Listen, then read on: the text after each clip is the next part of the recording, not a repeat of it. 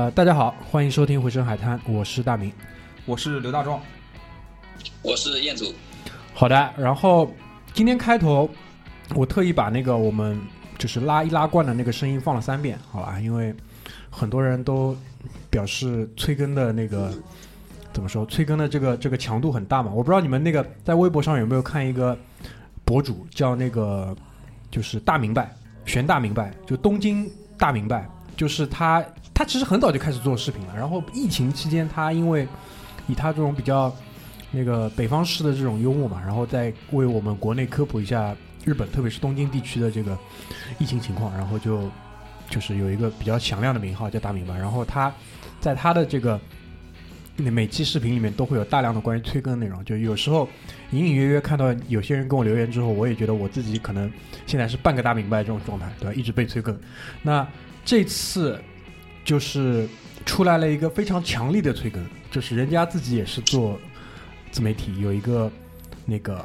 也是 UP 主，对吧？按照现在的这个讲法叫 UP 主，然后他有一个视频节目，然后他专门做了一期视频节目去呃反馈了一下我们的花生，基本上就是不咋地。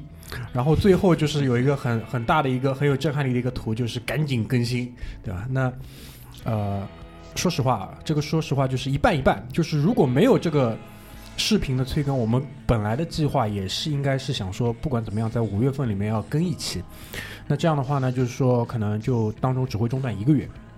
那因为这样的一个强力的催更，就造成就是我们看完了之后，其实都挺激动的，对吧？就是觉得还是这个事业还是可以继续进行下去。包括我在节目最后也会跟大家啊简单来说一说，就是为什么会这段时间有比较长时间的这个停更，好吧？那。言归正传，就是今天其实你们听到了一个很新的一个嘉宾的加入，但是如果是一直在跟这期这个播客的老听众，你们其实都应该会多少知道这位同志，对吧？他那个全名叫红旗路吴彦祖，好吧？说出来的话，很多老听众应该都认识。然后彦祖呢是他的职业是为律师，然后前面你们也听到了报幕的时候有刘大壮，然后呢看到这个标题，你们也知道我们其实又是一期。关于职业的影响和伤害的更新，那这一期的话，我们会专注在律师的这个职业上。特别巧，就是在我们录这期节目的上周，我和刘大壮在几个群里，对吧，都有谈论到，就是一位前同事遭遇到的这个那个劳务纠纷，可以这么说。呃，劳动合同争议，我应该我们现在如果用我们法律上的术语，应该叫劳动合同争议。劳动合同争议嗯，好，然后呢？与此同时，就是应该在我们录节目的前一天吧，有一个比较大的那个两会新闻传出，就是关于民法典，对吧？就是一时间我们很不呃不很不故意的，就是去可能跟法律的一些话题就联系上了。那今天我们就是约在一个周五的晚上，想来跟大家来聊一聊关于这个律师这个嗯，能叫特殊行业吗？我觉得不能叫特殊行业吧，就跟大家差不多，就是我们就是叫法律搬砖民工嘛，就是我们搬的砖就是这个相对来，可能就砖砖都不一样嘛，其实别的区别不大，我觉得。对，彦祖，你建议就是人家叫律师是叫特殊职业吗？我觉得我们还是普通行业吧，跟普通一些大众有有一致的吧。我觉得跟刘律师说的很一致吧，反正我们就是，呃，就我个人感觉而言，我们就是一些打工嘛，也是，可能有些合伙人跟不一样。对，就是你们目前还是以就是自己是，呃，就普通人的这种心态在看待，对吧？但其实我跟你讲，站在我的角度，我绝不，我绝对不会把你们当普通人看的。就是在在某一些时刻，你们可能会扮演这种超级英雄的角色，很多时候。很荣幸，很荣幸，很荣幸。好吧，所以就是，而且，因为我们其实呃聊法律的话，在我们这个播客里面应该是第三次了。最早我们聊过一部电影，对吧？十二公民。上一次跟刘大壮聊是普法，对吧？专门来普普法，蛮有意思。那那个那个时候，那个时候刘大壮其实不久吧，也就是去年的事情。去年的事情吧。对，今年今年因为正好要讲到这个职业伤害这个这个这个职业系列的话，那律师作为一个知名职业，对吧？肯定还是不会被漏掉。包括有很多人在催更关于医生的，对吧？因为这次疫情啊，各方面，那我们这些反馈都收到了，之后会尽量的安排，好吧？所以我们今天还是。按照我们一贯的这个职业伤害的这套大纲逻辑，我们先从可能生理上的伤害开始。首先，在说这一点之前，就是先跟大家可能做个铺垫吧。就刘刘刘大壮和那个彦祖，你们能不能简单说一说，你们现在这个从业时间大概是多久？呃，我是一三年底开始从业的吧，到现在应该是六年。那就算他一四年开始，对，到二零二零年，对，明白。时间。好，这是刘大壮的情况。那彦祖呢？呃，我是如果算上实习的话，因为我一六年毕业嘛。一六年毕业到现在，二零二零年大概是四年不到一点。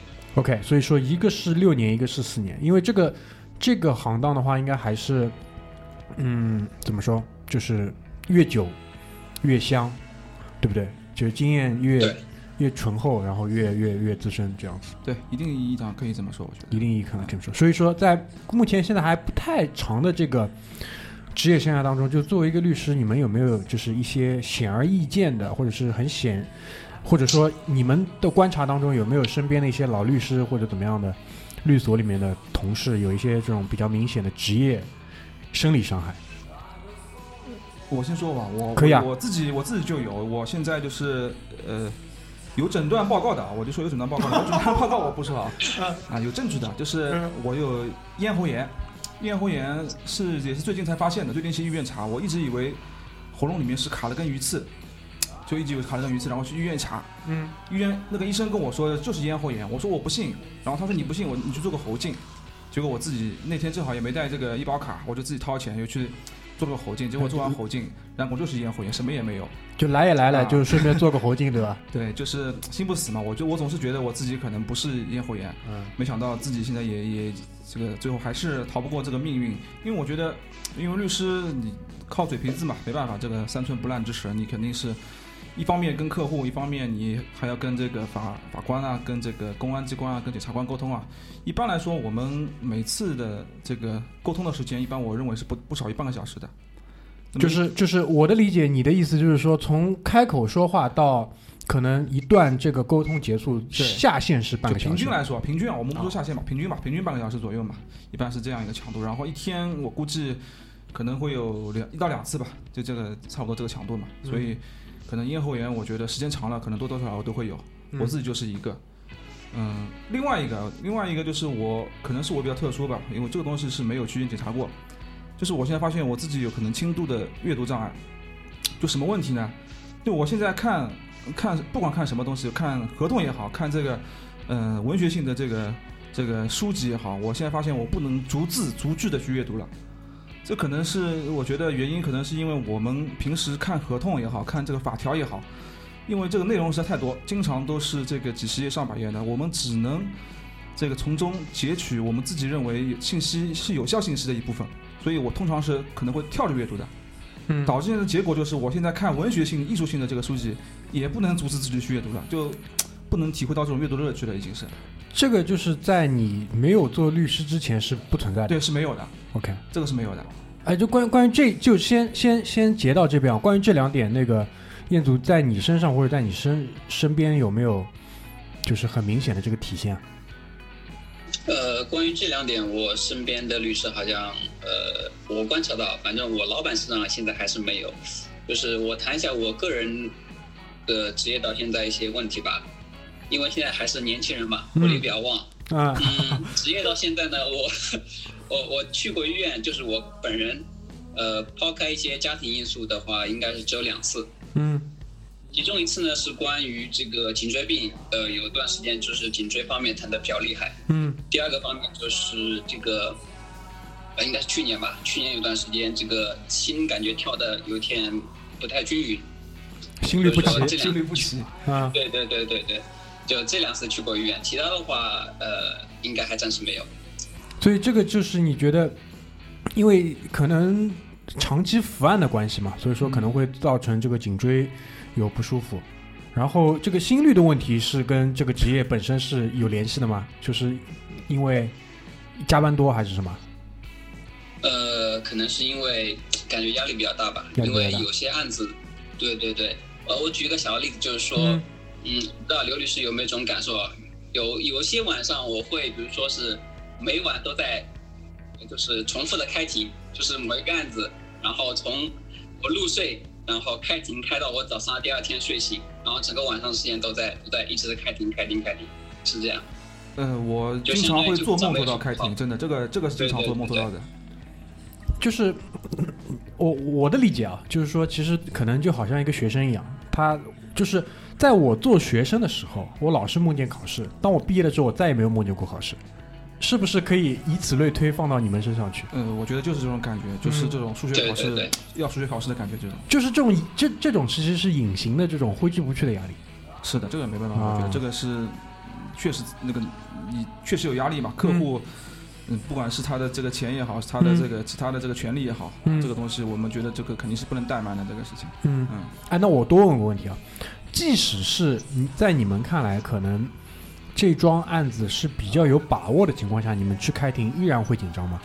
呃，我个人是这样觉得，就是越有把握的案子，我个人会越谨慎，因为这种案子是你没有没有没有办法去输掉的这个案子。就像 AC 米兰在伊斯坦布尔 上半场三比零，对吧？对啊，就这种案子你输掉，我觉得这个是最不应该的事情。明白？那那那，因为正好你谈到这个，我衍生一下，就是有没有就如果说，在一个你们看来特别有把握的案子，但最终输掉了，可能会因为是哪些原因？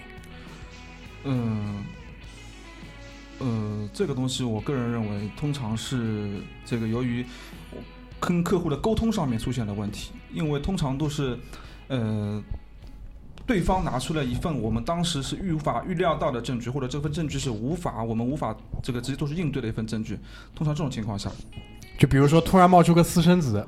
啊，对，可以可以这么说吧，就是我问他，我说你有没有事他说我没有，结果法庭上突然的私生子过来了，然然后带着 DNA 检查报告就来了，就这种东西，就我觉得就真的是没有办法应对了。明白，这个好像一下子让我联想到很多这种港片剧情，可以这么说，反正这个跟人比较少吧。如果真的有把握的，我觉得这种情况还比较少，除非是真的沟通上真的出现大问题了。这个我明白，就是就是其实归根结底可能一个点就是我们掌握错了信息。是的，可以这么说。那业主呢？从你的角度，就是你你你接触的一些，包括可能你的合伙人、老板或者你的同事，有没有一些这种特别有把握的案子居然输了？嗯，应该暂时没有吧，因为我的案子基本上来源是我的老板前期跟客户沟通，可能他在跟客户前期沟通方面比较沟通比较顺畅，然后把客户了解的全部事情通过他的理解转化。和一些提问，能够把时间分析清楚，然后反馈给我，我去做。那这样的话，其实是我是吸收它的基础上来再去做，可能呃，我个人的一些风险会小一点，或者说我把握的程度会更高一点。那如果这样讲的话，就是一个律师或者是你们去判断一个案子。呃，值不值得接或者怎么样的？其实前期的这个沟通跟筛选，这个其实是很讲究的，很很凭经验。我个人认为很重要的，因为甚至强于后后面的那一些。是的，因为我个人是挑案子，当然我知道有一部分律师他是不挑案子的，这个反正跟大家做起来的这个可能方式不一样嘛。嗯嗯，有些人是跑量的，对他，我我说的不，他就是怎么说呢？他这个有有一定虚假这个承诺的这个成分在里面。就是有些案子可能现在现行的法律上面可能他达不到他要的这客户要的预期效果，但是他可能给客户一个这个达不到的承诺，啊，那他的好处是什么呢？这样他还是依然有收入吗？对，一般因为我们这个律师提供的法律服务还是一种劳务嘛，他一般还是一般不以结果论，当然也有也有以这个结果论的风险代理也有，但是通常这种律师他做的不太会是风险代理啊，就配套的。他的他的条约跟他的那个肯定是配套的，就他反正怎么样他都是。对他只要把这个案子流程走完了，那么是这个这部分的律师费他还是应该拿到。那基本上，因为因为我的理解就是，其实绝大多数的人他法盲嘛，绝大多数人是法盲嘛，对吧？嗯。然后很容易，我们来说不是啊，不合适。但是你 你只要哎眨眨眼睛就可以了，对吧？眨眨眼睛我就懂了。然后就是他很容易被这一类的律师去就是勾勾到。对，因为我们这个碰到问题的时候，总是想听到这个我们愿意听到的答案吧？啊，对，这点很重要。对，就像那个，对吧？这个我我们能赢，对，就是可以可以这么说嘛？啊，就这种意思。OK，所以就是生理上的伤害，其实还是跟这个他的工作内容直接是挂钩的。我觉得，因为前面那个彦祖提到的关于睡眠啊，关于这个。心脏的这个问题，其实已经联系到第二点了，就是关于心理上的这些影响。是的，这这个心理上的影响，我觉得还要分两层，一个呢是这种就是心态上的，是情绪上的，对，还有一种会不会就是有有我我我想的可能会比较就是发散啊，就比如说有一些在我们看来是对的结果，正义的结果，但可能因为各种各样的原因它不对，会不会有这样的一种对于你们看待看待这个职业本身，或者是看待其他东西的，我不知道你们明白我意思吧？就看待其他的这些事情的这种看法被改变了，这种伤害，心理上的。嗯，我我我只能说一个大的概括的吧，就是我，嗯，那么从事法律工作到现在，就是我们我自己认为这个。法律是很重要的，但是法律办不到的事情也很多。我甚至可以说，法律这个办不到的事情，比他能这个把办到的事情还要多一些。那么这个，所以这就是需要不断的有修正，对吧？对，所以这个在职业过程中，自己可能会对自己的这个职业，呃，信念上面可能会有一定的动摇。是不是每个律师都会这样？我个人认为应该是，应该是会有。正好吧，我们现在有两个律师，就是在采访一下彦祖。就是我不知道你有没有听明白我前面的想要表达这些东西，因为可能是一个比较抽象的东西，比较抽象的一个概念。但是会不会有一些 case，有一些案子，就是会让你对于你自己的这个职业本身有一定的怀疑？就是，呃，这个我感觉是有一些，因为有些案子其实，呃，其实这个，比如说一个刑事案子，它是。呃，是属于犯罪还是说不属于犯罪？其实它是属于一个模棱两可这中间。然后我们可能去当中做一些辩护，或者说去做一些工作的话，可能呃一些公检法机关他可能不接受。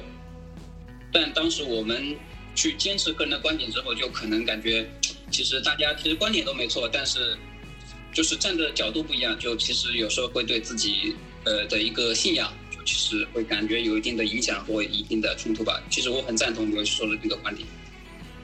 有没有就是我我不是说一定要可能把一个就是把一个案子讲的特别细，但是能不能就是简单给我们举几个例子，就是方便大家可能理解这个事情。包括就是其实我们我不知道就是这样问合不合适啊？就是在你们看来，就是我们现在这个完善程度走到走到哪一步了？就是嗯。我先说吧，我举个例子吧，好不好？一个方便大家理解。简简简单举个例子，我之前办的一个这个很简单一个盗窃案件，金额也很很低的一个金额。那么是单人犯罪的一个这个单单个案件，就是这个人这个这个犯罪的只有一个人。独狼行动。呃，对，就独狼行动，他没有，而且他只只有过这一次这个偷窃行为、盗窃行为。那么当时我我个人因为那时候我也也前几年做的案子了，我那个时候也也。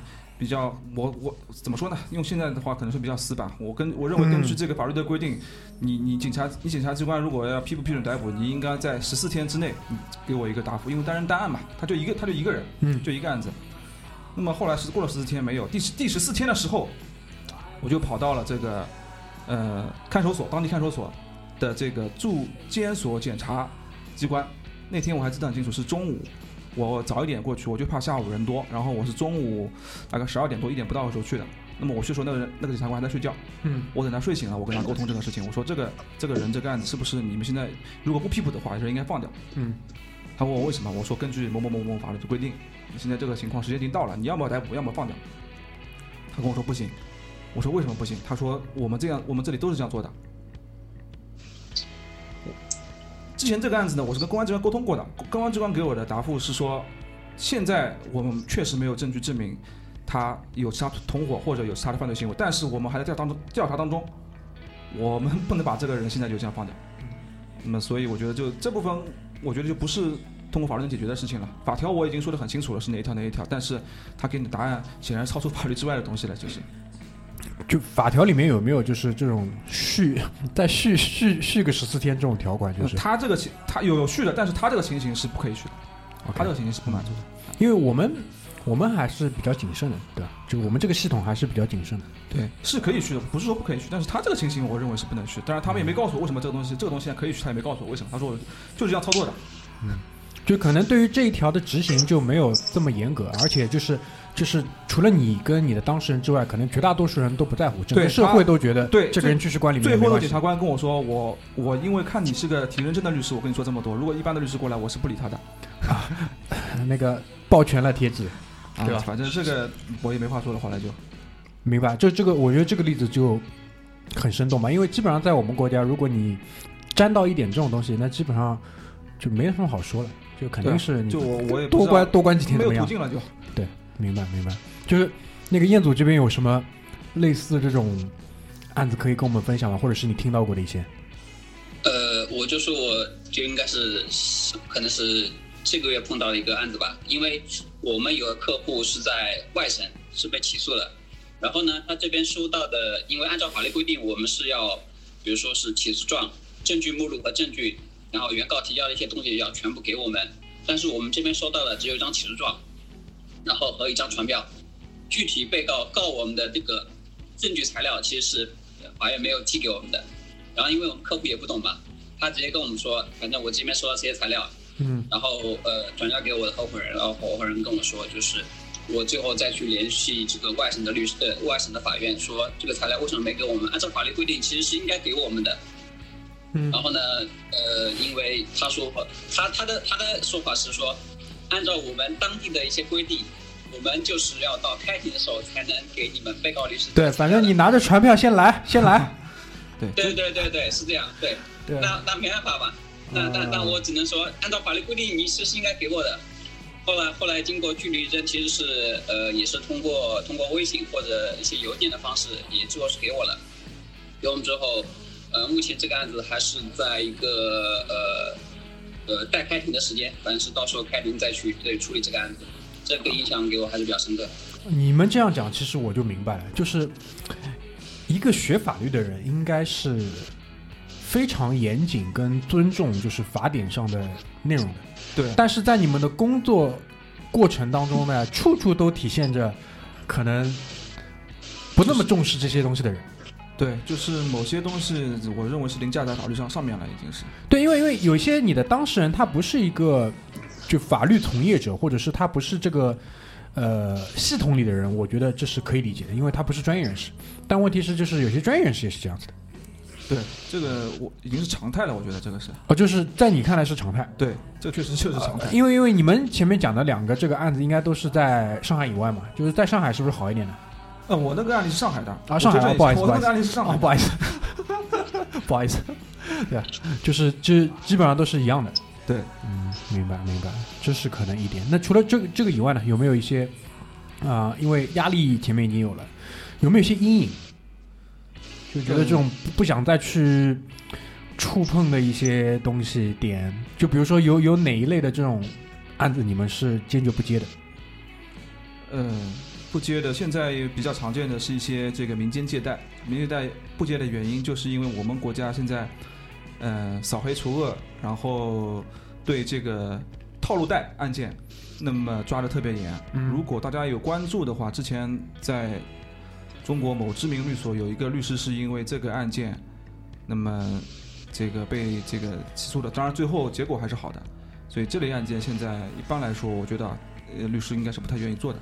我的理解就是，但凡是套路贷，就应该下地狱，就不要有人给他辩护了。嗯。对，就如果说最后认最后这个证明确实套路贷是这样子，但是法律它是一个动态的，那个就是我们说审案是一个动态的过程嘛，明白？它的这个事实的挖掘还是一步步要要有这个程序在进行的嘛，对吧？我们不能做一个这个事前的一个判断。就当事人应该还是有被法律服务的这个权利，他权利还是有的嘛。当然，最后如果这个人确实是套路贷，那我们也没话说。这个什么是套路贷？我在节目已经解释过很多次了，我今天就不再多做解释了，好吧？就是这个这个是刘大壮讲的，就是一类他不碰的。还有什么你是不碰的吧？就是。嗯，他暂时我还没想到，要不那个就就看彦祖看看有没有，就其他的看具体就看看这个案子具体是什么了，对吧？你在彦祖这边呢，有没有什么你特别忌讳的、有阴影的这些？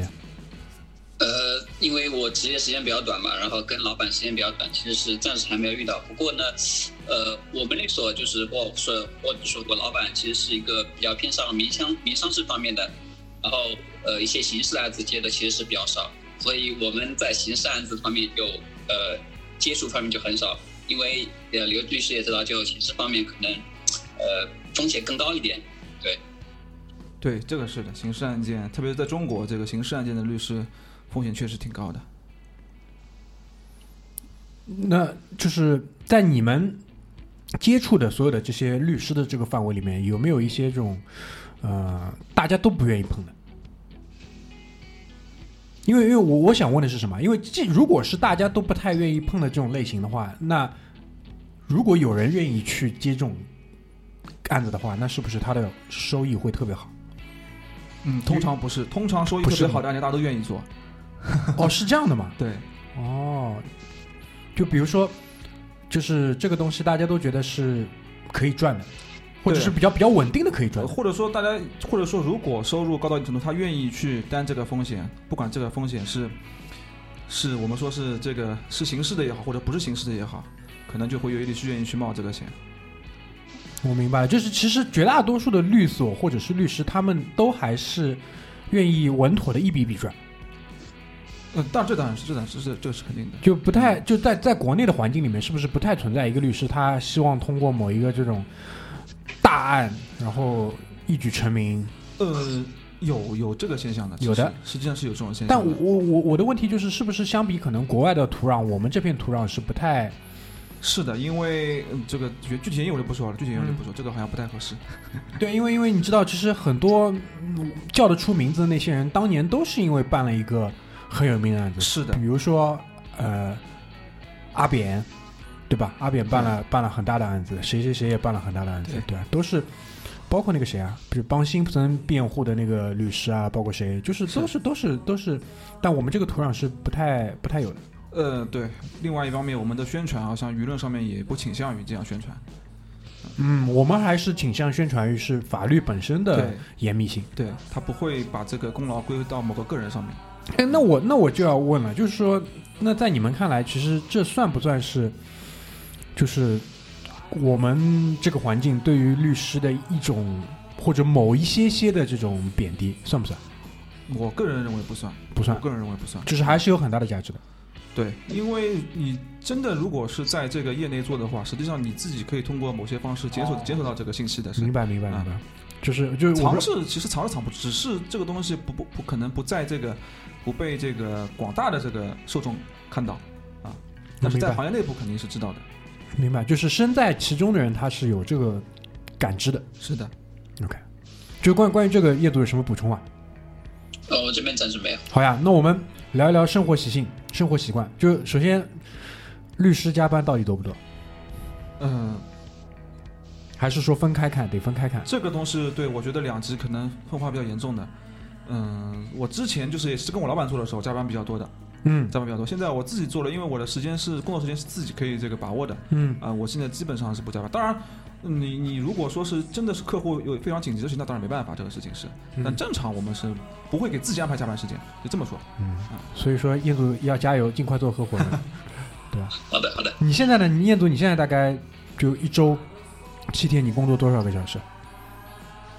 呃，具体没算过吧，反正嗯，现在因为是疫情过后啊，反正这个时间周末时间应该还可以。像如果像疫情之前的话，周六一般来说，可能老板接待会带上我，是这样。就等于说是可能有周末的有个大半天还是在扑在工作里，这个而且是不算说你们额外的自己去做一些补充学习的这种，这还不算。这应该不算，不算，这应该不算。对对，就是纯工作的时候。真的纯工作，真的纯工作，这个是。因为正好讲到疫情了嘛，就是疫情现在，因为前面进来之前，刘大壮在跟我讲嘛，疫情之后现在其实整体的恢复。啊，还比较好，就是不知道从你你这边的观察现在是什么样，就整个律所行业的这个恢复情况。呃，我记得我之前跟跟跟我合伙人出去，他跟我谈了一个事，就是像因为我们今年过年应该是在，我记得是呃两月份是吧？三月份，两月份，三月份，对对对对对。然后在呃这个呃年过完之后，我们的当这个当月的业务其实是零，你可以想象吗？就是年过完之后，当月的业务是零。嗯。然后过完这个零这个月之后，我们的业务才慢慢开始一点点的恢复，才那个月才恢复到百分之五十，现在才慢慢的恢复，恢复到正常百分之可能是七八十水平。七八十水平。七八十。对对。嗯，那基本上七八十的话，就跟就是反正我现在看到的一些数据基本上是匹配的，就其他的一些行业，大众消费的行业或者其他的行业，基本上是七八十。嗯。OK，明白。好的呀，那生活习惯上有什么做了律师之后比较不一样的这种生活习惯？律师特有的？嗯，我先说啊。好的。嗯，习惯上面主要是可能更加注意这个个人的着装打扮，着装打扮啊，着装打扮，因为我觉得这个客户啊，他这个他专业水平可能这个不如你的律师，但是他这个从外表上应该也能看得出你这个律师的这个呃能力吧，我只能说能力，或者说你待人接物的这个水平吧。嗯那么这一点，我们觉得这个律师可能是比较重视的，嗯啊，可能不止我，可能不只是我。嗯生活上面主要还有一点就是社交方面，因为嗯，大明知道我可能我我不是一个很喜欢社交的人，但是现在我尽量的把自己这个放到这个社交的场合当中去。哇，这说的说的非常的，啊，说的非这个非常的那个，恰饭嘛，要对口音呃，恰饭嘛啊。嗯嗯呃，举个例子啊，因为我我以前是这个我们说的好听点叫无党派人，现在我现在在要积极参加某一个这个党派的民主活那个活动了。哦啊，但反正就是通过这种方式啊，通过各种嗯各种渠道、各种这个团体啊，把这个自己的这个呃影响力啊，嗯，要这个扩大一点。对，这是这是你敬业的一部分，这是你敬业的，就是你敬业的一种表现嘛，在我看来，其实就是，呃，对啊，我也是嘛，就是很多时候其实我也懒得搭理很多人，但没办法，对吧？就是这个意思。对，嗯，主要就是两两点嘛，其他的暂时没有了。我我觉得是生活习惯上，就是因为我觉得比较好的一点就是你现在因为做了合伙人之后呢，就时间上可以自己把握，这个是很重要的，的。这个是很重要的。就是当你一个人可以控制他自己的时间的时候，我觉得，嗯，以后我可能会单独开一期专门讲这个事情。就是我觉得会有很多意外收获，就不管是生活上还是反作用于他生他的工作本身，都会有很多的这个意外收获。因为就我可能现在不像你这么的时间自由，但我相比之前的坐班也是。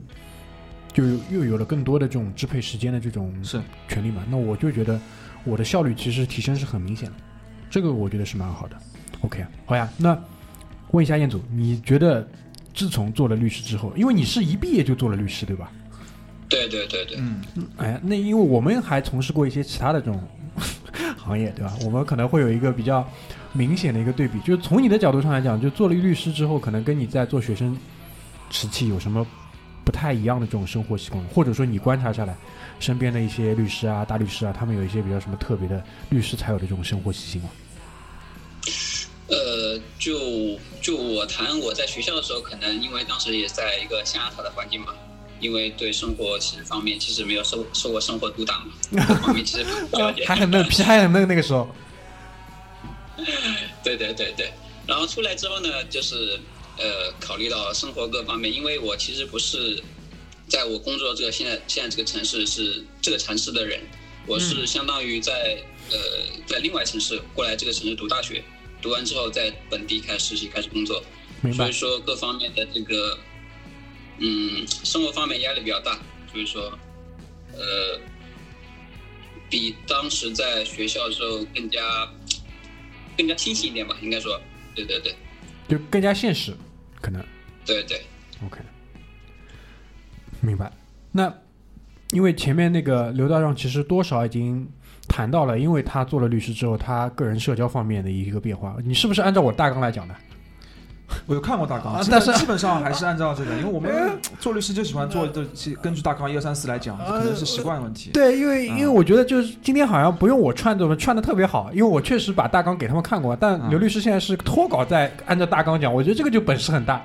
这算不算律师就对你的影响？就是你算，这个应该是算的，这是潜移默化的特别特别对，特别喜欢一二三四嗯，啊，做讲话也是，做事情也是一二三四要这样讲，条理很清楚。啊，可能是个坏习惯，我就个这个人觉得可能是个坏习惯，嗯有些是没有必要这个。我觉我觉得这一点跟我们大纲上对于家庭的影响这条是特别契合的。但问题是，如果我没记错，你的妻子应该也是律师，是的，所以说你这样跟他讲话，他应该是 OK 的吧？嗯，OK OK，我们就是两个我们两他他个之间沟通基本上还是 OK 他回你也是一二三四，对吧？对对对，基本上都是这样，确实明白明白。那那就是跟其他人的沟通呢？嗯，其他人沟通就是会不会因为就是因为我们我我举个例子啊，因为我之前我们录那个呃金融从业跟那个我们自己从事的这个零售从业的时候，其实都会说过嘛，因为呃特别是做零售，其实跟跟你们一样，就是很多时候是。要接触很多的人，说很多的话，然后回到家里就特别不愿意去做沟通。我们很多人是有这个问题的，就我不知道这一点在律师身上有没有体现。嗯，我我还好，直到嗯我这个咽喉炎之前，我觉得都还好。咽喉炎之后，其实是生理上的。对，生理上有段时间有这个有这个问题，但是现在我觉得还是恢复了，因为我觉得因为可能是跟我太太都是相同职业的关系吧，我们两个共同话题特别多，能讨论到一起，特别工作上的这些事情。嗯嗯。核算就是一个一个一个那个，我是他的助理嘛，我是他的助理。我先说一句，我是我太太的助理。没有，我的意思就是说，一个一个你们的顾客，就是就是等于说有两个律师去服务了，这个就这个就蛮好的，我觉得。那对于彦祖来讲，因为现在还没成家，对吧？对，还没有，对，还没成家。那可能对于就是小家庭的这个影响，可能还体现不出。那比如说，对于你呃原生家庭呢，做了律师之后。对原生家庭或者对于你生活的这种有没有一些影响？生活方面，我觉得就像我之前说到，反正我个人感觉就是一个普通人生活嘛，每天上班下班，然后做饭、睡觉、洗澡，就可能就这样。对。那因为你你你是现在是跟着那个老板一直在做嘛？你因为我之前我们有好几次沟通过，就是你你对于一个大律师。一个合伙人的观察，他的一天，你觉得就对于这种人来讲，其实如果律师做到一定程度之后，对于生活会有一些影响吗？因为在我看来，好像这个行业赚多赚少，因为是取决于他自己的一个意愿的。就他，我非常同意，我真的非常同意。对，就就是如果他决定说我两个月不接 case，出去休个假，他回来应该还是他吧。不像有些东西，两个月如果你不动，完了，你回来之后江湖地位什么都没有了。我不知道律律师行业会不会有这样的好处，就是。我先谈谈吧，我我个人认为啊，如果说这个两个月，我认为问题不大。那两年问题蛮大的，两年可能问题很大。对，这个这个我理解。两个月问题不大，嗯，你要休两个月的假，我觉得很好了。你现在一个正常人说 说，就是我要休两个月的假，有这个能力的。就我我先说，就是两个月不拿工资，他有这个能力继续活下去的，可能已经刷掉很多人。嗯。更不要讲说，就是有一些行业，你不能真的不能差两个月。嗯嗯，对，从这个这个意义上，我认为律师可能这个优势还是有一点有一定。这样聊下来的话，我觉得律师的伤害影响不太大。对，我建议大家都做律师。我今天过来，我 之前大明就跟我说了，我我自己认为就职业伤害还不够大，嗯，还不够大，可能也是我自己做的可能还不够努力的关系啊。我觉得以后还自己鞭策自己。今天过来感觉有点无病呻吟。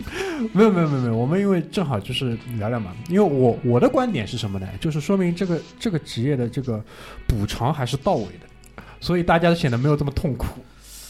嗯，是是是，这个聊到补偿的时候再说吧。这个哎，我们可以可以聊到补偿的时候。那因为继续说下去嘛，就是对于个人社交，其实我之前我有问过你们这个问题，就是律师会不会有法官朋友？当时刘大壮回答我是说有的呀，你这个是一定是有的。包括我有一个律师朋友，他的太太是法官，这个是 OK 的吗？嗯，没有不 OK 吗？其实并不 OK，其实并不 OK。按照按照我们我们的相关规定，应该并不 OK 的，并不 OK，并不 OK。但是有这个现象，客观存在。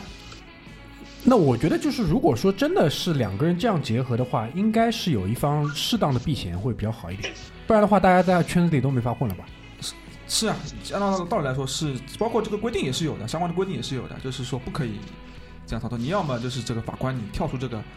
跳出公务员不当不当法官了，嗯。啊，这个是可以的，或者那个律师不当律师了，嗯，这个是可以的，嗯。啊，所以我说这个例子不是说他们两个人是不合法的，我的意思就是说这个是有这个避嫌的规定的，对，是有这个避嫌，而且一定是有这个密切关系的，嗯，因为说句实话，可能这个彦祖应该彦祖可能是科班出身的，就是政法的圈子并不大的，就是你包括几个政法这个学院就这么多，就这么多人，每年的毕业这么多学那个学生，嗯，他们出来就是做从事法律行业就这么多人，嗯。啊，圈子这么大。肯定是多多少有关系的。哎，我我问个问题啊，就是我不知道你们在各自所在的这个城市里面，就是你们认知里面，比如说一个在你们看得上的这个法律圈子里面，大概会有多少人？你们对这个有有有感觉吧？你的意思就是我们这个城市的精英了，是这个意思吧？就对你看得上的那个圈子，我我举个例子，就是我最近有被灌输或者是有被告知这样的一个概念，就是可能在我所处的这个。这个这个行当里面，在我所在的这个城市，就是值得跟的，在我现在级别以上的老板，可能加起来三百个人以内。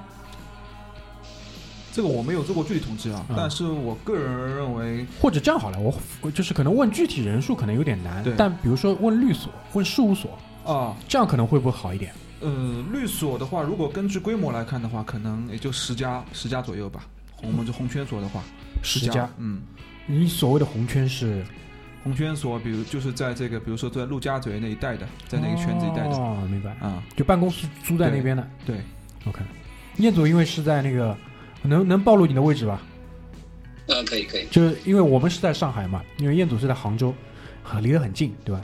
就杭州，你的在你的这个观察里面，大概因为前面刘大壮讲上海这边可能十家左右，十家左右，那其实算得出的嘛，一每家大概多少个合伙人，手下多少个大的都是都是公开的一个信息，大的那个嗯业务业务经理或者怎么样，其实一乘就乘得出人数的。就是在你的观察，杭州大概什么情况？现在？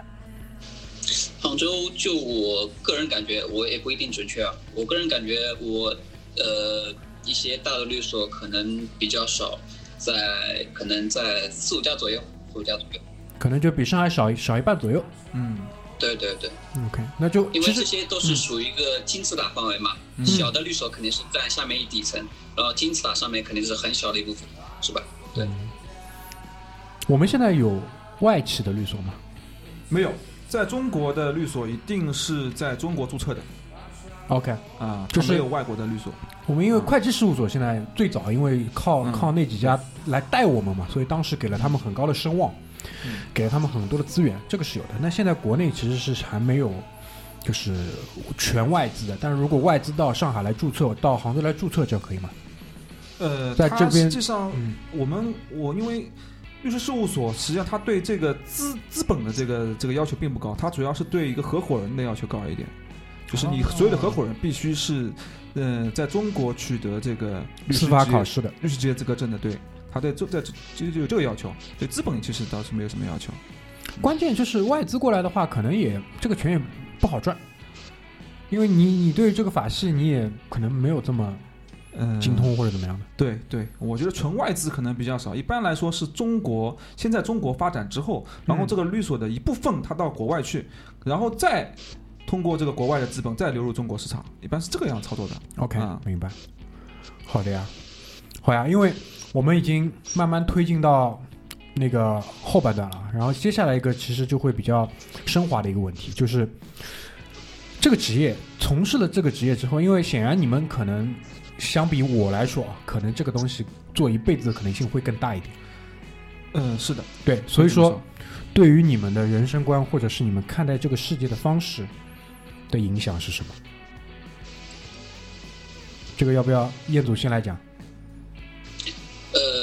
呃，我我谈一下我个人看法吧。嗯，因为因为我们接触的就像一些民商事比较多，就是大家其实是在争一个，说白了就是个利益嘛，就是个钱的多少。是吧？就是说，其实比在之前的一些嗯学校范围内更加更加现实一点，就会明白人与人之间绝大部分其实是在利益的绑定了，就是没有像学校那么天真，是这样。对，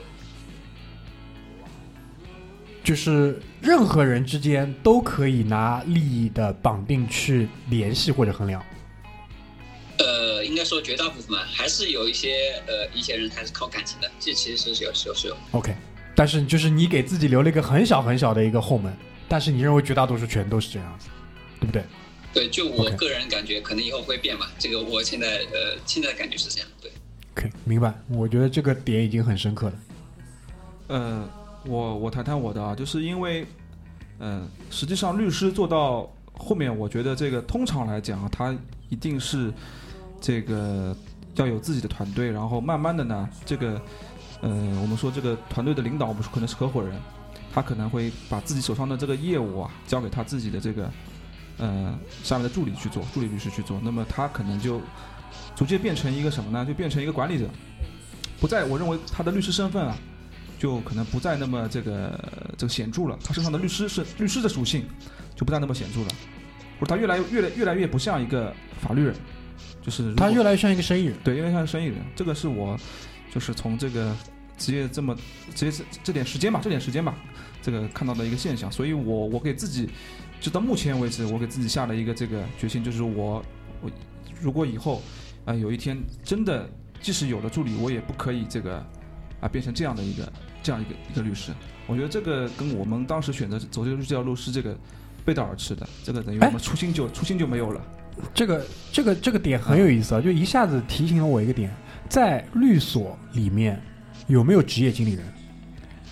因为你前面讲的就是说什么呢？就是他可能是有一个法律背景的职业经理人嘛，到最后就是是，通常来说是这个样子。因为因为因为我们是上次好像是我们跟你聊节目的时候，你有说就是在一个律所里面，他可能会有配置，对，有些人是专门出去 social 的公关的，对，是的。我我们就拿我们律所来说，他他就有专门的这个销售团队、营销团队，哦，他们就是在负责在这个。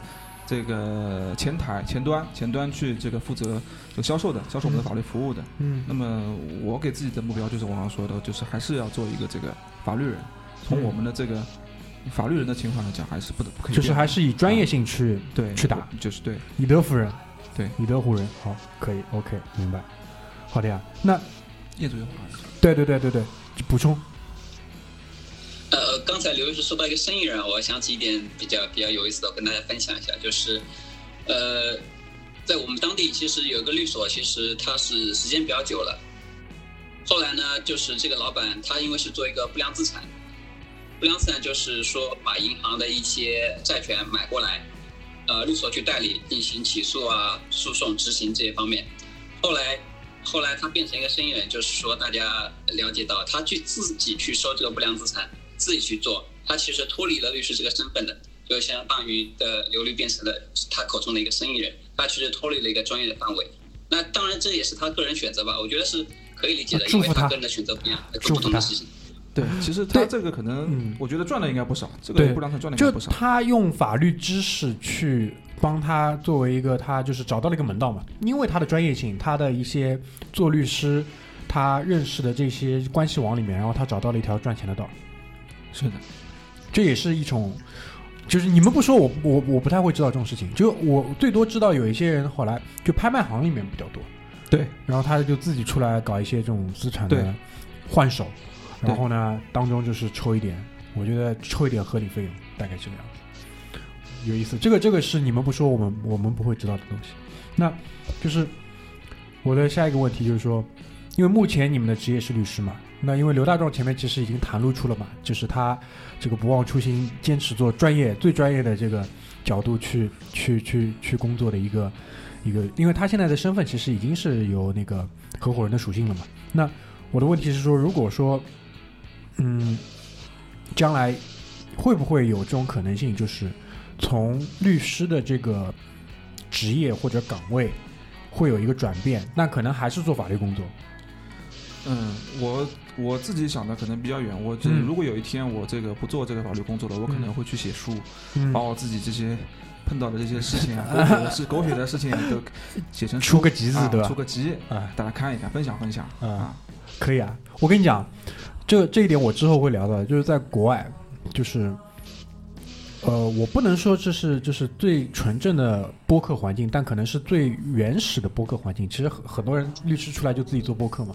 对，现在很多也有，中国也有，很有很有吗？有有有有律师自己出来做播客吗？有有的，但是他的播客不是说他把播客当做职业，就是说，对对对对对，衍生物嘛，是的，有有的对吧？蛮有意思的。那彦祖呢？彦祖就是你对于自己的这个后面的规划是什么样子的？因为因为现在就我个人而言，我现在目前阶段还是比较喜欢律师，因为呃，因为时间时间比较短，然后你可以在每天的这个工作学习当中能吸收一些新的知识，所以说目前阶段还是呃比较喜欢律师这份行业，因为一个人找到一个自己喜欢的行业也不容易。是的。然后后来的对后来的话，嗯，如果不做律师，我有时候也考虑过，可能去做一些跟法律相关的一些可能。呃，去法务啊，或者去，因为年轻嘛，还可以去搞公检法，可以尝试一下这样其他的方式。对，你们对于去公司做法务的这个态度是什么样子的？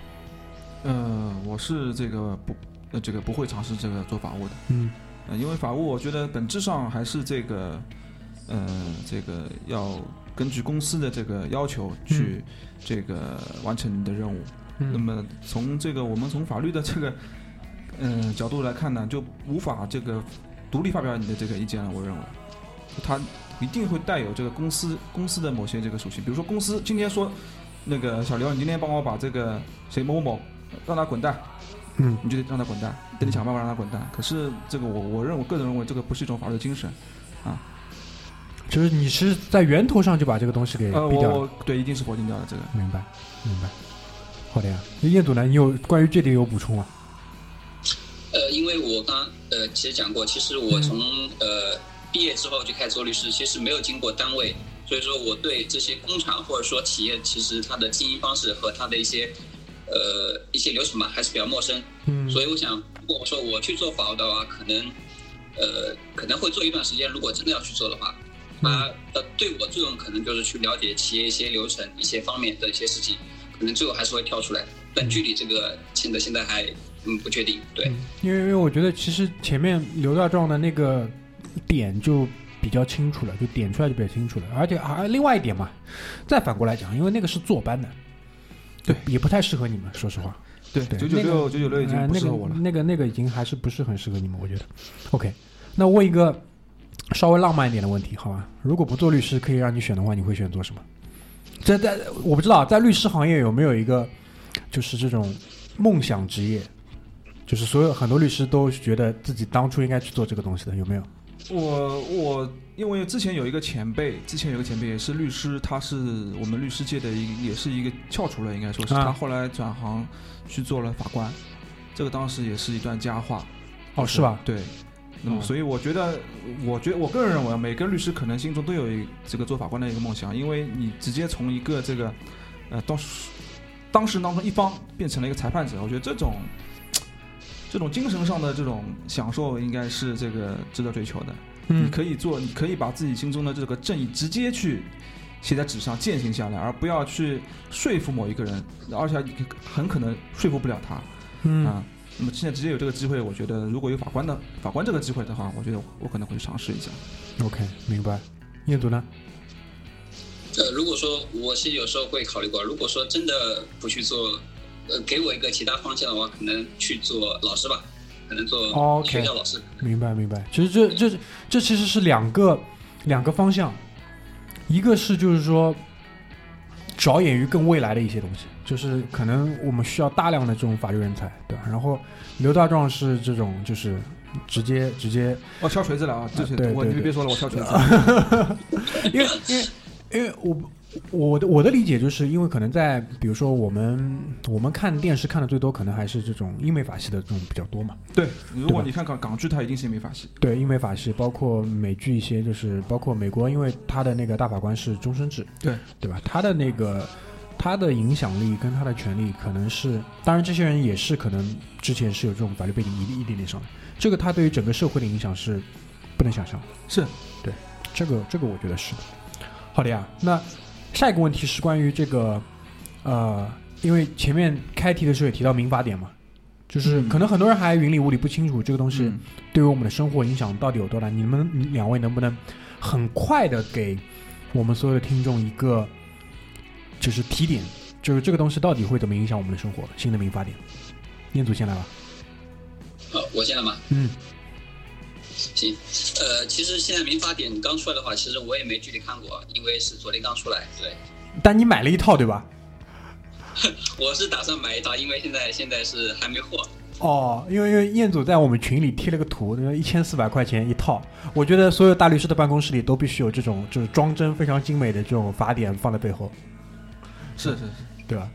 对对对，嗯这这个我感觉一一方面可能是给自己看吧，另一方面可能是客户来了，一个是展示作用。我觉得这个也也也也是家具作用作为家具的一部分。对对对对。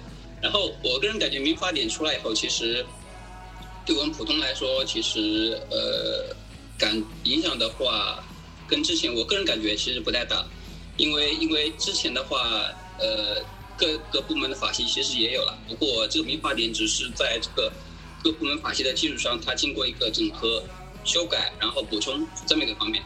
其实我们个人生活，其实它用到的这个呃法律上用的比较小。呃呃，我跟大家说，其实如果说你接触法律的话，其实只要签字方面，比如说是签字的名字、签合同啊，你就注意点，其实方面影响不太大。然后另外，如果真的有些问题，你该请教律师嘛，对不对？是这样。嗯。那个我同意这个彦祖的这个讲法，因为实际上民法典还是主要还是对之前这个法律的一个编撰，还对对对之前法律的一个编撰。那么有一部分的这个修改和添加和删除。当然，但是我的我给大家提供一个角度啊，就是说民法典，我认个人认为它的这个表明国家的一种态度，我觉得这个意义可能比这个法法律本身条文的意义要大一点。因为大家可以想一想，民法典，嗯，我没记错的话，首次有这个想法，国家首次有这个想法是在一九五四年的时候，一九五四年。嗯，那么当中。呃，经历了好多次这个启动，嗯，又这个停下来，启动又停下来，嗯，那么到今天才正式颁布这民法典。我认为这个这么长时间，那么在这个时间颁布，我认为首先是表明我们的一个态度，国家一个态度，嗯，就是我们现在真的是要依法治国，我们要有一个民法典，有个法典，我们重视它，嗯，是这样一个。当然，法律本身条文我觉得跟以前的呃有差别，但是大家可以关注，主要是关注一下这个，嗯，这个添加的或者说这个。呃，修改的一部分，嗯，就添加修改，就是能举举一个具体的例子吧？就是哪哪一个添加修改是比较显著的？就是添加修改，一个是这个，呃，之前一个关应该是关于这个民事民事行为这个年龄的一个认定。之前我记得之前是十岁十周岁开始，他认为是有一定的民事行为能力的，现在是八周岁。啊，这个是我印象里啊，这当然也有很还有很多其他的啊。嗯，明白。OK，那因为最近其实，在民法典之前，在网络上最火的关于法律的，应该就是那个法外狂徒，那个叫罗翔老师，罗翔教授啊，罗翔教授。但是但是罗老师，我我觉得就是他其实更多的是他引用很多哲学的东西，我觉得是是的，很有意思。但是他因为因为他就跟当时罗永浩一样嘛。加一词汇的部分全部被撇掉，然后讲的段子的部分被留下来。是的，罗翔老师呢，就是他可能引用很多哲学经典的时候，那些东西被留下来，然后他讲法的那部分全部被撇掉。就是我想听一听你们两个对他的一个评价是什么样的？就是，嗯，我首先想问一下这个大明，就是你你认为这个罗翔他的这个最后的结论正确不正确？我们不先说说他论证的过程啊，就结论正确不正确？你认为他正确不正确？你你是说具体哪个哪个哪个事情的结论？大多数吧，我觉得大多数吧。你就印象里，大多数他的结论是正确不正确的？我没有觉得有问题，至少啊，因为我也是这感觉。我的感觉就是，罗翔教授的他的大多数的观点，就是是容易被我们大众所接受的，但他代表了我们大多数人的这个观点。但对不对？但对不对？不对？我这里不做评价，因为毕竟这东西有相反的这个意见，相反意见，而且是也是这个有教。呃，一般来说都是这个教授啊，或者说博士啊，嗯啊，他因为罗翔，我觉得教授他这个东西，他只是提供了一这个，我认为是容易被我们大众所接受一种观点嘛。当然，他的这个语言生动，这个风趣幽默，这个也是大家喜欢他的一个原因。天赋，天赋，有天赋，有天赋。那他，我我我的理解啊，因为我不是特别懂，就是他的这个他在网上的这样的一个身份，其实是类似于辅助大家去。通过法考的这样的一个辅导老师，我的理解对不对？是这样的。我我之前其实也不了解这个罗教授啊，我特地还去搜了一下，他是这个后大后大法考的一个，所以后大法考是一个民办的培训机构吗？是的，我还特地搜了一下，他大家可以搜一下，就是百度直接搜就可以了。后大法考直接应该第一个就是他的官网。嗯，明白明白。那彦祖呢？彦祖怎么看？呃，刚才大家这个提到一个培训机构，其实我可以透露一点，当时我是在大三，呃，应该是大三考司法考试前六个月就报了个司法培训机构，那个名字我就不说了。嗯，我是在那边过了一个暑假，嗯，然后是是是通过这个培训老师，他也是跟罗老师一样的一些培训老师，在各个高校里的培训老师，嗯，呃。然后通过这个培训的话，其实是对你整个知识的一个梳理嘛，就是对，呃，因为培训机构你知道，它肯定是更加专业、更加有门路吧，你知道它的题型啊什么内容，对。然后再谈到这个罗老师，其实，呃，大家可能现在知道罗老师比较多一点，但是知道其他培训机构一些老师比较少一点，嗯，因为培训机构都是呃一些比较幽默风趣老师才能够，就口才不行不能上。对对对，因为因为大家知道，培训你肯定是一个非常枯燥、非常乏味的一个材料，是吧？给你去讲，你中间不穿插一点有趣的东西，大家其实是听不进去的。嗯。然后所以说，另外一点就是非常，我感觉非常高兴，罗老师能够出现在大家的一个视野范围内。不管说他说他最后讲的东西正确或者不正确，其实是他给大家讲了一个呃我国法治的一个普遍观念，或者说一个进行了一个普法，这个我觉得是非常好的，嗯，是吧？嗯。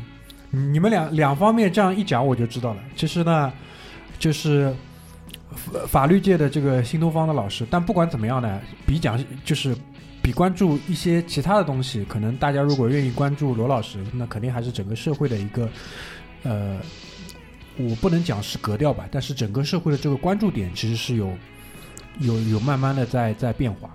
所以这个也是好事情，因为是的，因为嗯我我不知道，就是刘大壮，因为你们都是在这个环境里面的。我的意思就是，你们在这个法律工作这个环境里面，因为我是一个，呃，怎么说呢，就是体制外的，体制，一方面是体制外，但但我想了想，可能我我有一个占优势的地方，就是我家因为有个法官，所以我们、哦我们我从小到大是知道很多东西的，所以呢，可能我会比一般人就是更容易获得一些这样的信息，然后呢，我也会更关注这样的信息，因为呃，在可能没有就是在刘大壮没有做律师之前，因为我他他他做医生之后我就认识他了，对吧？那在他做律师之后，我们才在我的这个身边的这个环境里面，就除了家里的这方面之外，才会有一个人是比较专业的这种法律的一些人。但我觉得我身身边的绝大多数人，其实对于法律或者是怎么去了解法律，或者是怎么让法律来服务自己，这个东西是完全没有概念的。嗯，就我不知道这样讲就是合适吧，但是我的观察是这个样子的。就就之前刘大壮其实也提到过，因为绝大多数人一辈子是不会打官司的。对，对特别是中国人嘛，我觉得可能国外、国外可能这个法律的意识可能还强一点，中国人以和为贵嘛，嗯，就能调解的基本上，对，就息事宁人的息事宁人了，嗯。啊，退一步就退海阔天空了就，海阔天空了，明白？好的呀。然后我大纲上只剩最后两个问题了，就倒数一个呢，就是因为我前面讲嘛，就是家里有有有人做律师，然后呃，他把他的儿子送去日本学法律，啊。所以我就当然一开始是据说是学化学去的，但我不知道为什么，就是到了那边语言学校学完之后就学法律了。然后呢，这这是因为如果这是一个单一的 case 的话，嗯。我不会觉得怎么样。嗯。但后来就是我弟弟嘛，对吧？嗯然后我另外一个年纪跟这个弟弟相仿的一个弟弟也去日本学法律了。嗯所以我就我就一下子很诧异，因为我从来不觉得就是在我的认知里面，我从来没有被告知过说就是在日本法律是一个，或者是他的大学里面教授的法律专业是一个他的一个强项或者怎么样的，就我不知道你们有这样的一个认知吧？嗯，这个问题因为大明昨天给我大大纲的时候，我特地检索了一下，因为嗯我觉得我个人认为啊，可能和日本现在这两年的法考的这个通过率有关。呃，这两年法考通过率较之前是有很大的这个提升的，从应该是从二零一二年还是二零一三年开始。但我的问题是，如果你在日本通过了法考，这个东西嗯国内认不认？呃，国内不认的，都国国啊国内不认回回家继续考哎，呀，吧对不对？？回家继续考。啊，对，所以也没有特别强。他可能在日本，他在如果他在日本职业的话，那他可应该是呃有这个许可的。哦，当，然，这个法考通过，这多说一句啊，法考通过率高，并其实对律师来说并不是件好事。对这个对啊含金量的问题。啊，哎，那你们身边有没有一些人是国外学法律回来的？呃，我有，应该是从法国回来的，有用吗？没用。就国内到了国内继续考 对，一样。一样。对，那而且它的这个资源，国外的资源是带不回国内的嘛，所以基本上他们我们的起起步还是一样的，只是说它的这个语言优势，那那肯定是有的。他可以接一些在国内发生的可能跟法国对有关的就是一些涉外的案件啊哦明白明白。好呀好呀，最后一个问题，好吧，补偿是否到位？因为前面刘大壮你给答案了，他觉得是到位的。就是彦祖，你觉得呢？不不不，我我讲完好不好？我讲完，不是不是不是我说补偿是到位的，这个是我之前在听我们这个律师界的这个几位前辈讲讲问题的时候，我想到的一个事情，嗯，就是他说，律师收费，就是我们收费的时候，这个收费的高低只应该在你收费签订合同之前考虑，一旦你签订这份合同了，收费的高低就不再是你应该考虑的事情了。那么我现在把这个延伸出来讲，或者说扩大解释一下，一旦你选择了这个行业，嗯，我认为补偿的高低就不再应该是你关心的事情了，你应该关心你怎么做好你现在的这个份工作这个高度又被拔高了啊。当然，啊，当然补补偿，我个人认为是到位的，因为律师行业基本上就是你你做一份努力，就是拿到一份收获的。对对，基本上是这样。对对对，这是对的。因为因为其实上一期我们在跟律师聊这个话题的时候也讲嘛，律师为什么没有做医生去做律师？这他算清楚了呀，他已经把这笔账已经算清楚了，所以他投身这个行业。所以我现在再来问他这个问题的时候，只能说验证了他当时的这个选择是对的。对对吧？因为这个我们要考虑一个问题，就是时间跟你投入，然后跟产出这三者之间的这个关系。因为我们当时是拿医生去做这样的一个比较的话，那肯定是相对来说比较那个。但是同样的，这个社会绝对是不能少了医生的。那特别是在这一次，你看到吧？对吧？这么可怕的一个局面下面，实际上我我是特别尊敬医生。我讲了这么多，就是我们的医生他愿意付出这么多，他的回报却又这么少，实际上是值得尊敬的。这个我是非常同意的。好呀，这个关于这个话题，这个我不知道啊。就业主，你在选择这个专业的时候，你当初可能我不知道你是什么时候决定可能要去考，就大学，比如说是进入这个专业，然后成为律师，是什么时候开始的？嗯，应该是在高三吧。可能因为我高三遇到一一个呃，应该说比较幸运，遇到一个非常棒的老师。嗯。后后来他去做警察了，然后他在走之后，其实也是我在高考呃结束之后，其实我有跟他一个交流，就是他跟我也说了一些关于他的一些想法和一些计划。然后之后我才是去做了一个选了一个法法律的这个职业，是这样。对。那当时就是选法律职业的时候，有没有听闻一下，就是这个？补偿是否到位这种事情，对于就是就是做律师之后能能赚多少钱，有没有一个认知啊？当当时肯定是没有认知，就完全没有吗？就高三的时候完全没有，完全没有。高三高三，我讲一个高三学生去想这么复杂事，他没有啊。我高三已经在想这种事情了，好吗？你别早熟。那那我再问第二个问题，就是是，比如说大几的时候开始知道律师能赚多少钱？包括就是你要，因为你要衡量嘛，在整个社会上你要找到自己的位置，就是我这个职业大概是在这个社会当中它的这个资源分配，我大概是站在什么样的位置？就什么时候有这个感觉的？呃，我是在我知道我通过这个法律职业资格考试之后，才去慢慢开始了解这个行业的。对，那你真的很棒，那你真的很棒。因为因为因为因为你说一个大学生，其实是我就我个人感觉，我其实是没有当时是考虑那么多，因为有一个考试嘛，因为这个这个呃难题就横在大家面前，你就先要去通过它。当时也就没有考虑那么多。那我觉得，其实如果当时你早一点知道的话，你的动力可能会更足一点的。我那我也可能不去选择律师这个行业。哦，那也有可能。对，话要反过来讲。对，没错没错。对对对，有意思有意思，这个我觉得还是蛮有意思的。好呀，就是因为今天我们关于这个律师，其实又比上次聊得更深入一些。我觉得整体效果还是非常满意的。就是二位有什么想要说一说，就是帮我们这一期节目来结个尾的东西吗？就是在你们看来，因为如果再回还是回归到就是。职业的影响啊，职业的一些伤害啊，各方面的话，我我还是要说，就是我今天谈了这么多，但我个人认为这些伤害啊，都是不是事儿，都不是事儿，都不是事儿。对，因为这个，既然你选择了这个这个行业啊，它已经，我我觉得啊你选择行业，因为我之前听大明说是这个可能是没有选择，但这这个行业是我自己选择的啊。我现在说一下，不是我没有选择，这个是我自己选择的一个行业。所以我觉得这个，既然你选择这条这条路，你肯定要把它走好。哎，我那今天在你这这边呢，我加一个前缀，绝大多数人是没有选择，是没有选择的。对对，好吧，好吧，嗯，好的。因为严谨严谨，这个这个，因为当时这个过程，我们都是在律师身边的嘛，因为他做了这个决定，看着他去考，然后看着他实习，然后看一步一步到现在，这个是就是见证着的，这个确实是。所以，我我要加一个绝大多数人。当然，其实我绝大多数时候讲的时候也是绝大多数。我讲的是大多数人，绝大多数。我讲，但是因为我是觉得说分两点，一个是人，一个是就是时间点 timing。对对对，这个这个要放在一起去看的。因为嗯，可能律师当时错过了，错过了。我懂你的意思。遇到了一个好好年景，对，真的遇到。然后自当然自己也很努力，对吧？这是很重要的。彦祖呢？彦祖有什么？想要最后帮我们总结一下东西吗？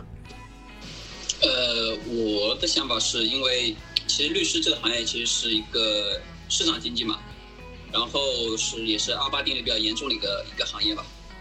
然后就是我个人感觉律师，呃，反正就是比较体现市场经济。反正你有能力、有才能、有资源、有想法，你就会取得一个比较世俗上面成功，然后对自己各方面，不管说是事业上，对一些呃人生的一些经历、一些为人处事，或者说更加呃其他方面，都是有一些帮助，不仅仅是说你在经济方面取得更大成功，是这样，对。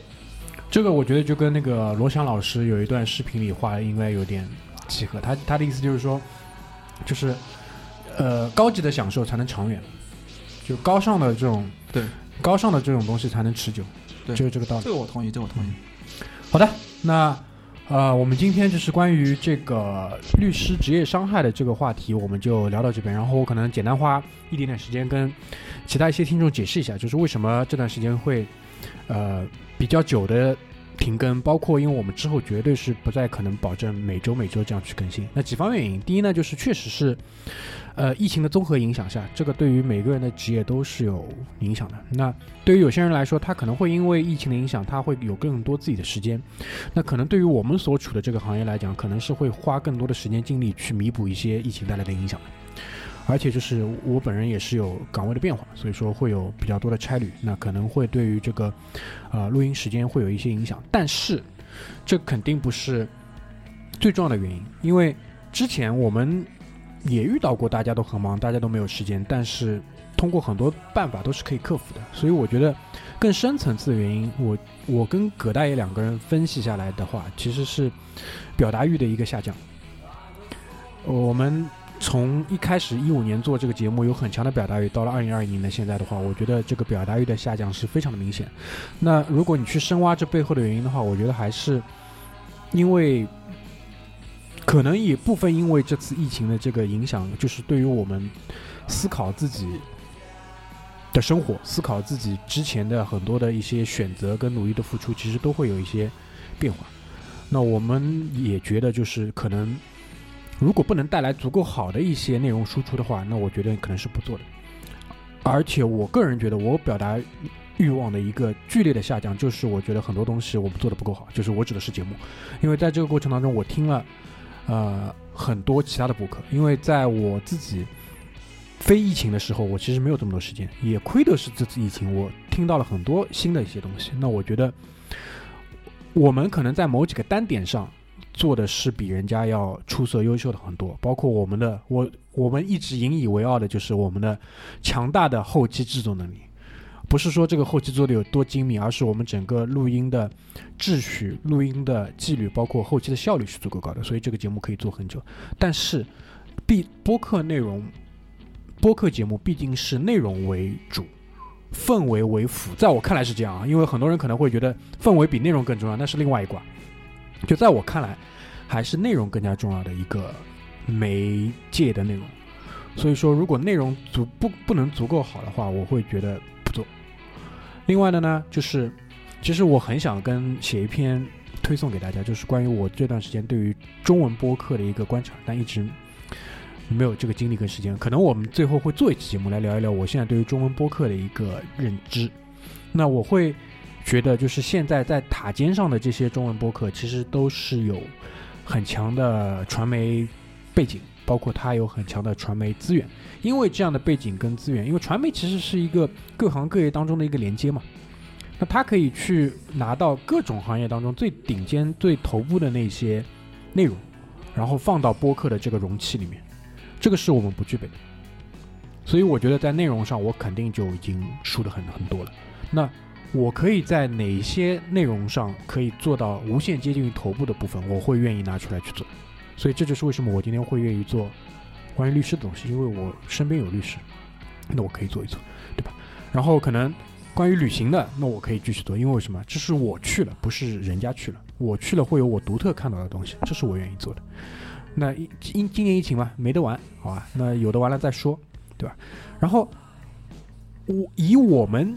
以回声海滩为代表的这一类草根播客，包括很有意思，就是我因为疫情之间听了很多播客嘛，我去加了一些这种大播客的粉丝群，这是也是你们一直想要的东西。然后那个粉丝群是粉丝九群，但比较好的是，就是那个播客的呃主播跟他的主创都在群里，而且有有一次很有意思，有一次就是我看电视看东方卫视的新闻，有一档采访节目，他其中一个主播还上新闻了，然后我就艾特他，对我说那个杨老板这个是你吧？杨老板回我哎正是在下，我说杨老板你应该多说说话，对吧？然后就是大家也会有这个沟通，就是我会觉得说他们这种得天独厚的这种资源是我们不具备的，然后。我们我去翻阅几大平台，包括因为现在有一些那个，就是放 i 呃那个那个那个 i s i s s f 的那种就是泛用型的博客，里面这种草根的，以我们回声海的这种的，基本没有，很少。如果有的话呢，绝对没有像我们这样的播客是更新到两百多期的，就是从一五年更新到现在没有。所以我就觉得说。是不是要继续把这个东西做下去，或者怎么做？这个东西是绝对要讨论的。而且，因为我无数次讲到嘛，因为我们是团伙作案的，对吧？我们是靠靠靠兄弟多的。那除了现在除了我，葛大爷现在也很忙，对吧？其他人其他人就更不用说了，对吧？很很迷茫的一个，也不是很迷茫，就很迷幻的一个状态，就是不知道他们在忙些什么东西。那我们也会觉得就是。因为我之前也好多次提到嘛，就是一个长尾理论，就我们可能会把它拖得很长，但是呢，不会把它变成零。然后，呃，最后我想讲的一点就是如何去评价，就是中文播客市场这个繁荣程度。它其实在国外的评价体系基本上是以广告收入来作为这个评价。那目前的话，国内其实有一些带货的这种东西，当然卡斯这个花生米不算啊，从德利这个不算，这个是这个我就赔本帮在帮他带带货，对吧？然后。国内的中文播客现在还没有，基本上还是作为一个衍生，但是我觉得这是好事情，因为为什么？在国外那些做的特别有意思的，或者是播客这个渠道还比较纯洁的一个点，就是在于很多人，很多的一些专业人士，他把播客作为他的一个专业的延伸的一个对外的窗口。前面刘大壮提到有法律的，包括我举个例子，比如说那个《人生十二法则》那个作者叫什么？龙虾教授叫 Peterson。乔丹乔就乔丹皮特森，他就参加过很多国外的心理学的这种，人家比如说一个大学教授自己开了一个博客，然后再比如说，你们应该也看到过吧，伊朗马斯克在人家博客上抽大麻，对吧？就类似于这种，就是这种，我觉得也是可能播客跟现在不一样的那种主流的媒介，它独特的一个存在，就是。话话里话外，或者话再说回来，就是我本人还是很喜欢这个形式的，就是至哪天我不做播客了，我依然会是一个播客听众，所以这个点我是蛮重要的。我我我给大家，我其实，在推送里跟大家讲嘛，我最近在听那个啊忽左忽右，然后我最近还听博物志，博物志人家就是逛全国各地、全世界各地的美术馆、博物博物馆，人人在南京，人家就是把这个做作为工作在做的。对吧？然后他当然他其实就是靠他的粉丝会员的这个收入，可能还有其他的，因为人家本身是学那个好像博物馆管理这个专业的，在加拿大，对吧？那是他，对对对，有这个专业，对吧？这个这个这个梗是一直一直被他拿来讲的，所以我这就我觉得这就很有意思。但是呢，又考虑到就是我们所处的这个工作本身是不太适合拿出来做这个节目的，所以我们还是要找到一个平衡点，就是既要保证说内容的。好，在我看来，内容的好是等于专业性的。就是如果你讲的不专业，那肯定是不好的。就是扯拉家常、写扯闲篇这种东西，偶尔有可以，但不可能是作为我们长期的一个。如果这个东西要继续做下去，我们肯定要确立一个方向，然后确立一个节奏，然后要有合适的资源补充进来。所以这是我在想的一些东西。所以这也是为什么我们停了一段时间。包括当然，我可以跟大家讲，这个东西暂暂时没有结果，好吧？暂时没有结果，所以说不会恢复到一个很正常的更新节奏。但不管怎么样的话。就是我感受到了很多你们的爱，对吧？我也爱你们，好吧？所以就是我们会坚持把这个东西给进行下去。那很多人听这个节目本身是会觉得，对于他来说带来了很多知识，这个知识可能是打引号的，对吧？我们很多时候讲错很多东西，当然很多信息，对吧？带来很多内容。我听播客也是这个原因，我听互左互右，我听不物质，其实也是会。愿意接收更多这种信息。那如果很多人把回声海南作为这样信息的话，我们也想不辜负人家的这个期望，对吧？试着试图把它做好，好吧？所以这就是啊，我代表我们小组，好吧？代表葛大爷跟其他人做的一些小小的总结。那基本上是以我为主，好吧？因为他们基本上都听我的，好吧？大致上，对，大致上就是这样的一个情况，好吧？所以呢。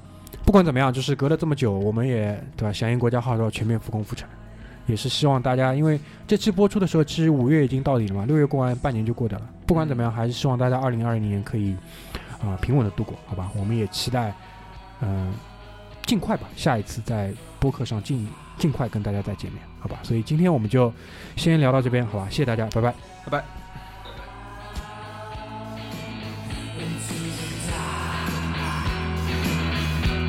I travel